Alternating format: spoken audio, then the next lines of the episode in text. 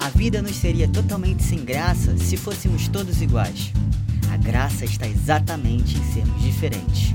Então, se somos exclusivos, próprios de nós mesmos, façamos de nós o melhor que pudermos ser. Sejamos plurais. Opa, como vocês estão? Espero que estejam todos bem. Para quem é do futuro, estamos passando por um momento turbulento que está sendo essa quarentena por conta do coronavírus. Pois é, tá babado, gente. E bom, para quem não me conhece ainda, eu sou o Kaique.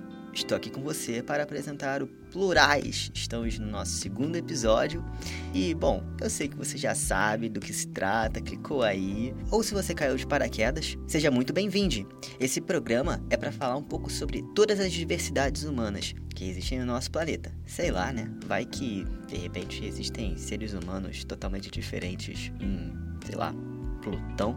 Brincadeira, gente. Bom, hoje nós vamos trocar uma ideia sobre histórias que deveriam ser contadas. E vamos começar pela revolta de Stonewall, em 1969. Vocês já ouviram falar desse momento histórico que resultou em um dos mais marcantes movimentos que vivenciamos na atualidade? Pois é, é doideira, né? Eis que a revolta de Stonewall foi um marco de resistência para diversas pessoas que simplesmente eram elas mesmas, ou gostavam de quem elas queriam gostar. Que loucura, né? Falamos de pizza e direitos humanos no episódio anterior, e agora, que diabos é Stonewall? Calma, calma. Stonewall era o nome de um bar em Nova York, Stonewall Inn, para ser mais exato, que era como esses pés sujos, sabe? Mas para muitas pessoas era o paraíso. Era onde podiam estar e passar o tempo, trocar ideia, conhecer outras pessoas talvez, mas que constantemente sofriam opressão policial. Putz, mas por quê? Como assim, né? Bom, a gente tem que entender o contexto histórico.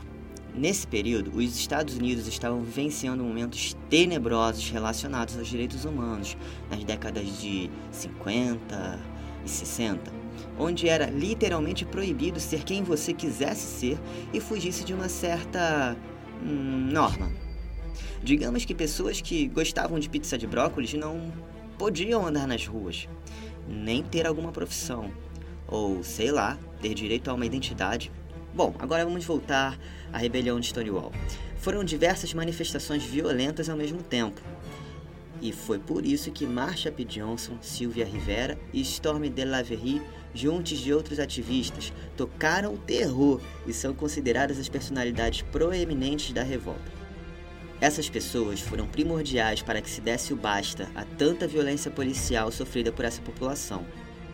Stormy DeLaverie estava, como todas as outras pessoas, casualmente no bar, até que aconteceu um motim policial.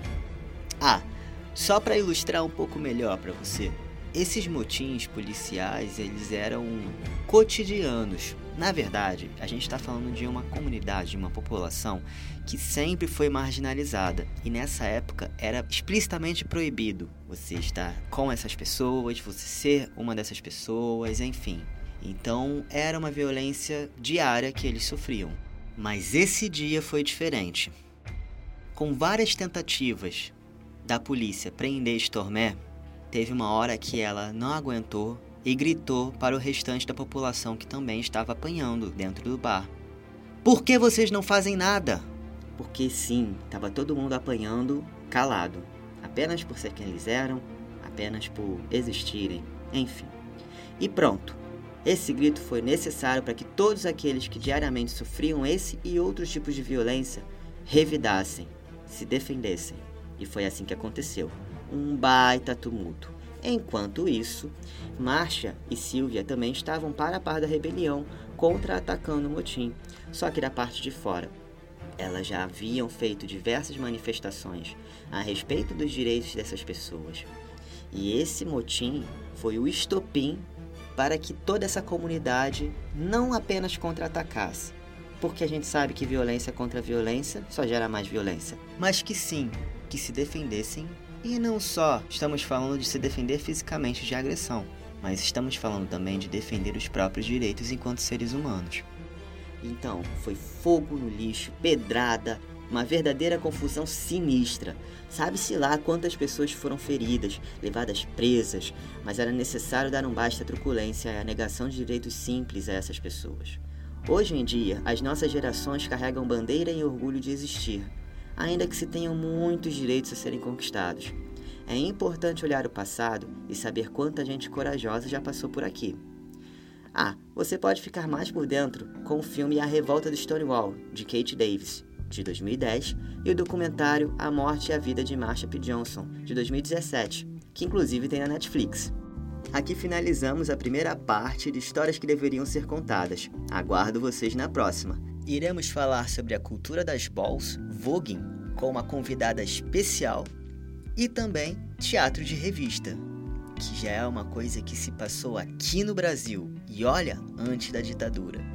E é isso, gente. É sempre uma delícia a gente conhecer as personalidades marcantes das nossas histórias quando se trata de diversidade entre seres humanos e como essas pessoas lutaram para que a gente olhe para o nosso presente com muito orgulho e para o futuro com muita esperança.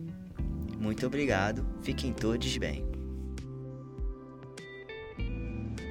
Você acabou de ouvir Plurais. Esse e outros podcasts você encontra em eurecadigital.app. Siga-nos nas redes sociais, no Facebook, fb.com.br eurecadigital.app e no Instagram, arroba eurecadigital.app.